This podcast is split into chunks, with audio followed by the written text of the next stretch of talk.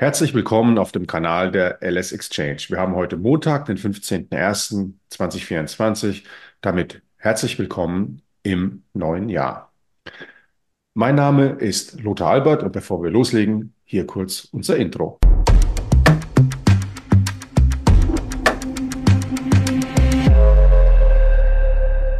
Ja, heute zu Gast ist uns zugeschaltet äh, Nikolaus Saurens von Feingold Research. Doch bevor wir in Medias Res gehen, kurz noch der Risikohinweis. Ihr wisst, alles, was wir hier vortragen, ist keinesfalls als Empfehlung zu sehen, sondern lediglich unsere Meinung. Und wie immer, alles, was ihr an der Börse tut, geht auf euer eigenes Risiko und eure eigene Gefahr. Damit herzlich willkommen, Nikolas. Grüß dich. Hi Lothar, guten Morgen. Ja, nochmal alles Gute für das neue Jahr. Danke. Und damit legen wir los. Zunächst ein Blick auf den DAX. Der hat kurz vor Weihnachten äh, den Anlegern noch ein schönes Geschenk gemacht und sich die 17.000 quasi von oben angeschaut, wenn auch nur kurzfristig. Aber das war ein neues All-Time-High. Seitdem geht es ein wenig seitwärts mehr als verständlich über die Feiertage und den Jahresbeginn. Aber seit einer Woche ist wieder etwas Volumen im Markt. Dennoch haben wir das Gefühl, dass sich hier eine kleine Flagge nach unten ausbildet. Frage an den Nikolas, löst sich das nach oben auf? Und äh, weiterhin, wie sind überhaupt äh, deine Einschätzungen für dieses Jahr? Was sind die Themen, die uns dieses Jahr interessieren? Bitteschön. Ja, ähm, sehr guter Hinweis auf die 17.000 im DAX. Die hatten wir ja in dieser ähm, ja, dreifach magischen Woche vor Weihnachten mit der FED-Sitzung, mit der EZB-Sitzung und mit dem großen Verfall. Das war im Rückblick ja fast schon so ein bisschen typisch, dass in der Woche nochmal richtig Action passiert und wir haben die 17.000 ja ganz kurz nach oben touchiert und sind dann ja gerade jetzt in der ersten Januarwoche nach unten abgedreht. Ähm, könnte man fast so ein bisschen als Bullenfalle bezeichnen. Also es waren ja ja, gerade im Oktober, November sehr viele pessimistisch. Dann sind wir eben massiv nach oben durchgezogen und jetzt scheint es so ein bisschen, dass ähm, ja der DAX ein bisschen zu viel vorweggenommen hat. Da werden wir sicher gleich nochmal auf das Thema Zinsen zu sprechen kommen. Das ist sehr wichtig. Und um auf deine Frage zu sprechen zu kommen, ja, wir sehen das so, 2023 haben die Märkte massiv abgeliefert, sowohl in den USA als auch in Europa natürlich. Und wir gehen davon aus, dass da einfach auch ein bisschen viel vorweggenommen wurde und ähm, dass das restliche Potenzial eher begrenzt ist und dementsprechend rechnen wir ja eigentlich nicht damit, dass wir uns nachhaltig oberhalb von 17.000 positionieren, jetzt zumindest in den ersten Monaten. Da kann man auch auf die Saisonalität schauen. Wir haben in den USA ein Wahljahr und äh, da gibt es eigentlich sehr schöne Muster. Das Wahljahr ist, ja, vorsichtig ausgedrückt, durchwachsen. Vor allem in der ersten Jahreshälfte haben wir in den USA oft Schwäche. Das passt ja auch so ein bisschen zu dem Muster der Unsicherheit. Wir wissen ja noch nicht so richtig, was passiert. Passend dazu, in den USA beginnen ja jetzt die Vorwahlen, heute in Iowa.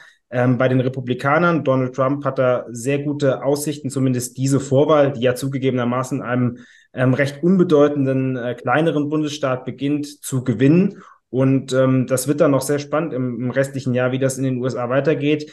Ähm, denn Trump kann eigentlich bei den Republikanern gesehen nur von den Gerichten gestoppt werden. Er hat da ja sehr gute Chancen, nochmal Präsident zu werden, äh, beziehungsweise aufgestellt zu werden zur Präsidentschaftswahl. Und das würde dann ja auch Unsicherheit in den Markt bringen. Ja, ich würde gerne nochmal das Thema Zinssenkungen beziehungsweise Zinssenkungsfantasie ins Spiel bringen. Ähm, 2023 war ja glaube ich, sehr stark getrieben von der Hoffnung, dass in 2024 sich hier einiges bewegen wird. Jetzt haben wir 2024, wir alle wissen, die Börse handelt die Zukunft und die Hoffnung, dass es zukünftig äh, besser werden wird. Das Thema dürfte sich jetzt also als, äh, ja, sagen wir mal, als meinungsbildendes Thema an der Börse einigermaßen erledigt haben. Wir dürften jetzt dann wahrscheinlich eher wieder die Fakten handeln. Ähm, Alleine, dass die Zinssenkungsfantasie weg ist, heißt ja nicht, dass die Zinsen nicht tatsächlich fallen, was ja wiederum positive Auswirkungen auf die Wirtschaft und auf die Unternehmen haben wird. Insofern denke ich, das ist nach wie vor ein positives Signal, das äh, von dieser Front ausgeht.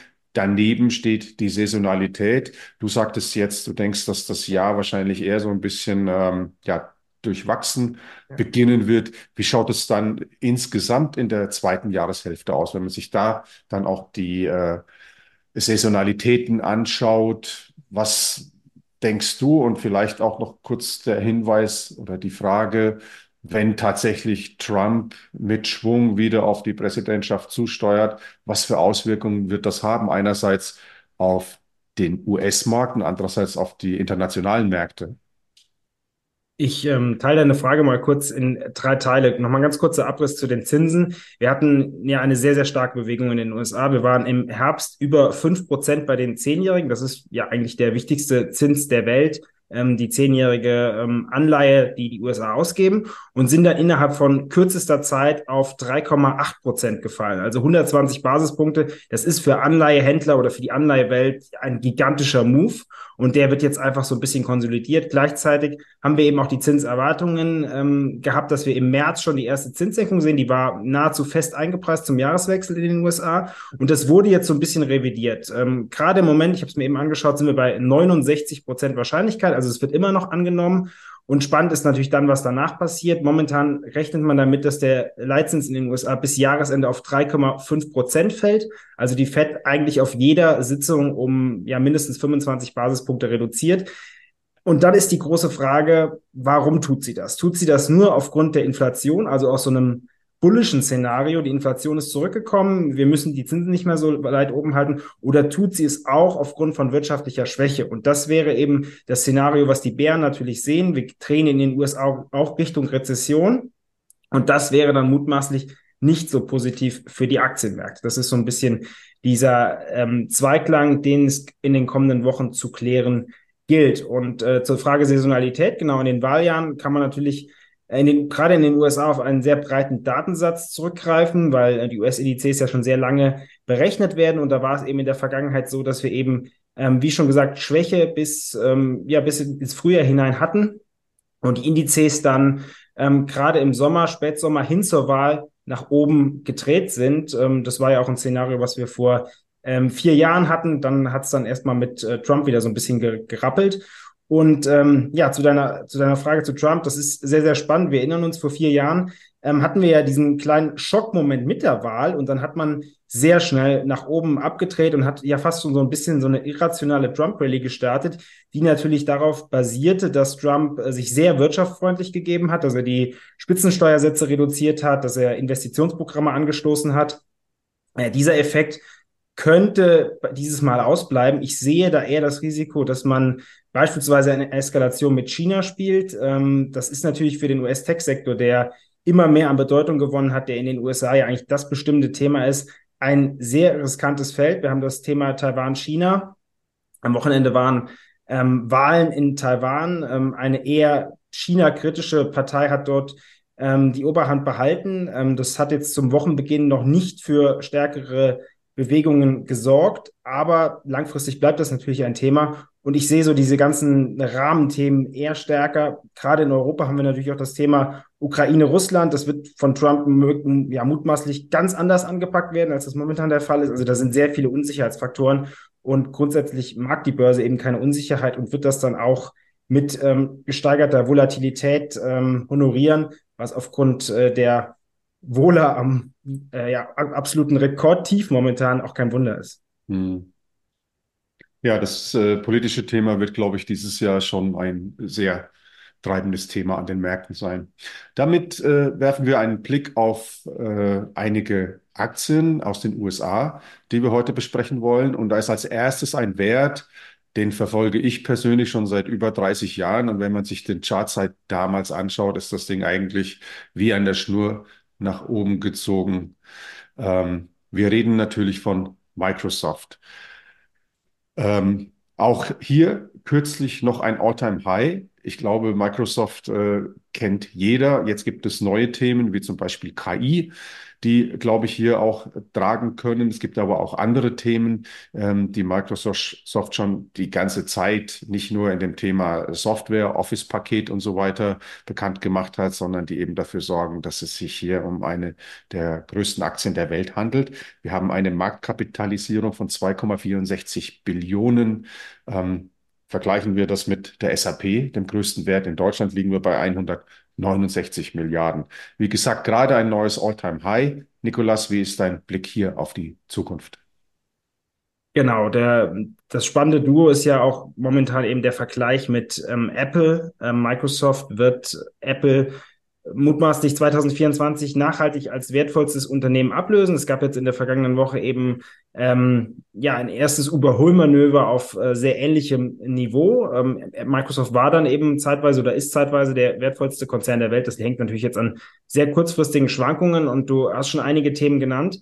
Ähm, man muss eben auch ähm, ja so ein bisschen schauen, dass ähm, Apple vielleicht äh, ja seinen Drive verloren hat, so möchte ich es mal bezeichnen, und äh, Microsoft diesen Drive eben noch hat. Ähm, wir besprechen ja jetzt nicht unbedingt die Apple-Aktie, aber da gibt es natürlich einige Faktoren, ähm, dass man eben nicht diese KI-Fantasie hat. Das kann sich noch wenden. Analysten gehen davon aus, dass man da im Sommer was vorstellen wird, ähm, dass man sich eben nur auf seine, nur in Anführungszeichen auf seine Produktpalette verlassen muss, die auch möglicherweise in China schwächelt. Wir haben ähm, da immer mehr Sorgenzeichen, dass äh, die iPhone-Absätze in China äh, schwächeln, dass da auch andere Hersteller an Marktanteilen gewinnen. Es gibt ja sehr namhafte chinesische Smartphone-Hersteller, die auch wirklich sehr, sehr gute Produkte herstellen. Und äh, das ist so ein Grund, warum Microsoft vorerst, äh, Apple vorerst am Drive verloren hat. Und das kommt Microsoft natürlich auch zugute. Die können sich jetzt die Eins sichern und ähm, da gibt es eben sehr gute Wachstumspunkte. Microsoft in der Cloud wahnsinnig gut aufgestellt mit Microsoft Azure und ähm, das Unternehmen ist auch einfach sehr, sehr gut geführt. Du hast gesagt, es gibt ähm, eine, eine sehr lange Historie. Wir alle kennen noch Bill Gates. Danach gab es Stephen Ballmer, der war ja ein bisschen umstritten, war auch, hat ein bisschen ein glückloseres, glückloseres Händchen. Und danach hat äh, Satya Nadella übernommen. Der ist jetzt seit ungefähr zehn Jahren an der Spitze bei Microsoft und der macht eigentlich fast alles richtig. Der hat ähm, eine sehr gute Unternehmenspolitik eingeführt, hat ähm, Microsoft damals ähm, komplett auf die Füße gestellt, hat massiv Stellen gestrichen. Das ist jetzt alles zehn Jahre her, aber hat einfach die Weichen sehr gut gestellt und ähm, Microsoft ist da ja ein absolutes Growth-Unternehmen, wächst sehr, sehr stark, wächst auch stärker als Apple. Und insofern ist das berechtigt, dass ähm, Microsoft die Eins übernimmt und das wird sich unserer Meinung nach 2024 auch fortsetzen. Okay, damit werfen wir einen Blick auf einen völlig anderen Sektor, einen Sektor, der in den letzten Jahren ja nicht sonderlich geglänzt hat. Ähm, das Thema Healthcare. Wir haben hier zwei Werte mitgebracht. Zuerst Pfizer und dann Moderna. Beide Werte haben ja extrem profitiert damals von äh, den Impfstoffen gegen Corona. Ähm, diese Fantasie ließ irgendwann nach und seitdem kennen beide Werte eigentlich nur den Wert nach Süden. Werfen wir als erstes einen Blick auf Pfizer. Die sind äh, von, ja, von 55 auf, haben, haben die sich mehr als halbiert. Das ist schon äh, heftig. Was macht dir jetzt Hoffnung, dass sich das in 2024 wieder ändert?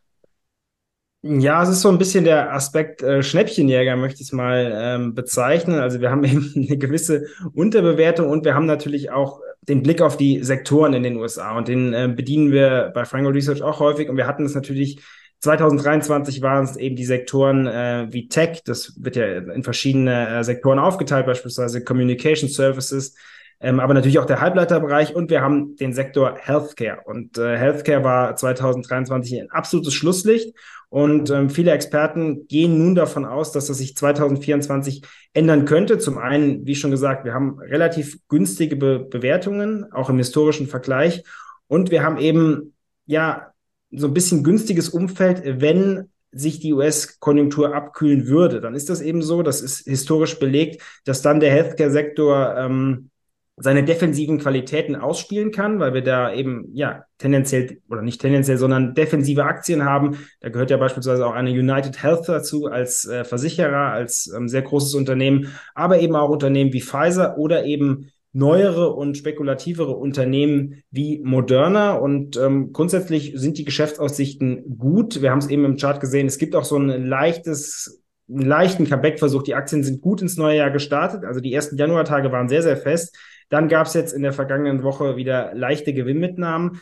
Ähm, viele Analysten setzen eben darauf, dass man so diesen Neujahrseffekt ummünzen kann. Und gerade bei Moderna ist der Newsflow auch sehr gut. Moderna will 2025 einen Impfstoff gegen Krebs auf den Markt bringen.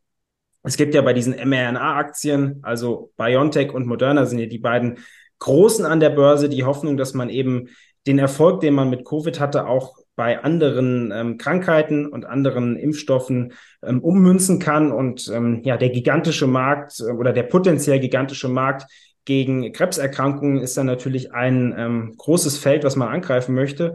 Und äh, da hat man nun Ankündigungen gemacht, dass man eben innerhalb von zwei Jahren einen ersten mRNA-Impfstoff gegen Hautkrebs ähm, auf den Markt bringen möchte. Und das wäre natürlich auch äh, eine große Nummer für Moderna und ähm, ja, das behalten wir im Auge und wir haben die Aktien deswegen bei Feingold Research ähm, ja auf unsere Comeback-Liste genommen und äh, auf Pfizer auch eine erste Position etabliert. Ja, in der Tat, äh, die Impfung gegen Krebs scheint doch tatsächlich ein ganz gewaltiges Zukunftsthema zu sein. Zum Schluss wollen wir einen Blick werfen auf äh, den Bitcoin.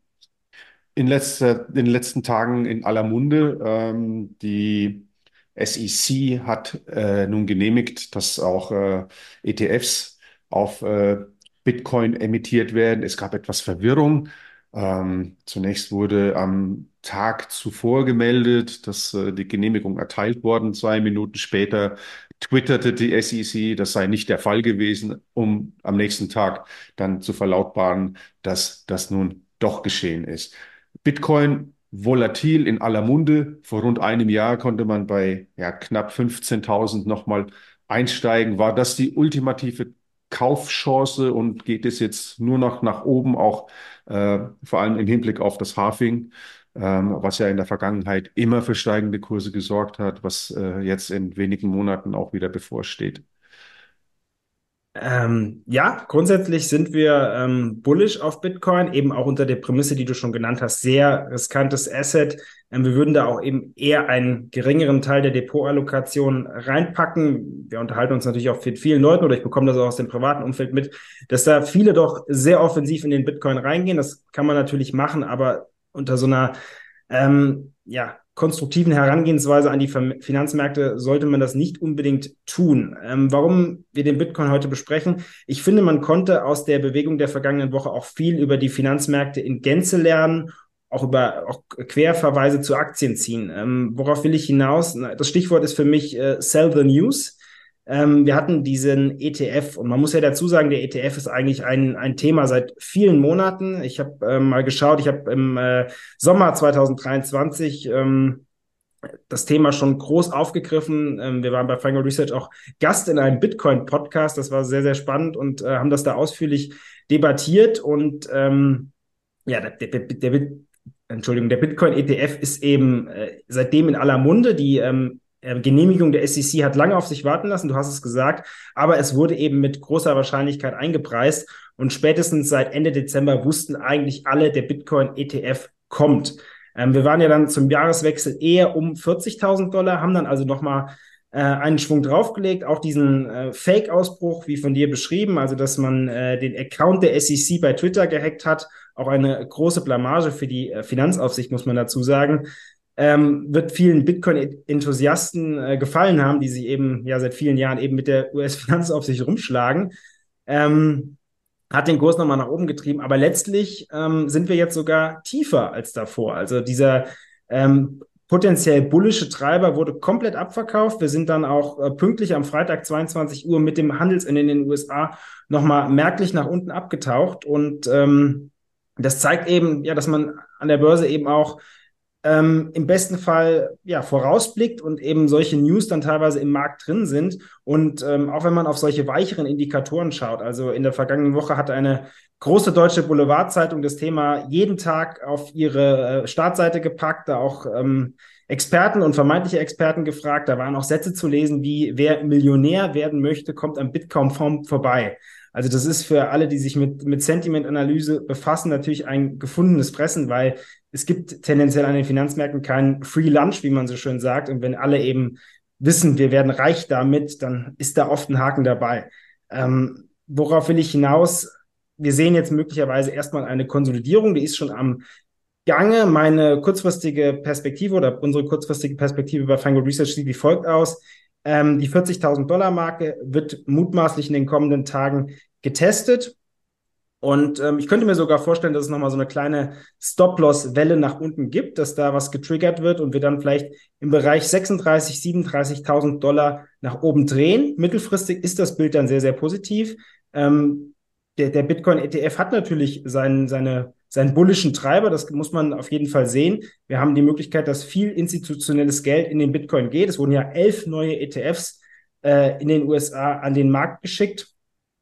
Aber das wird eben seine Zeit brauchen. Auch ähm, ja, eben diese institutionellen Investoren kaufen ja nicht über Nacht. Da stehen ja Genehmigungsprozesse dahinter.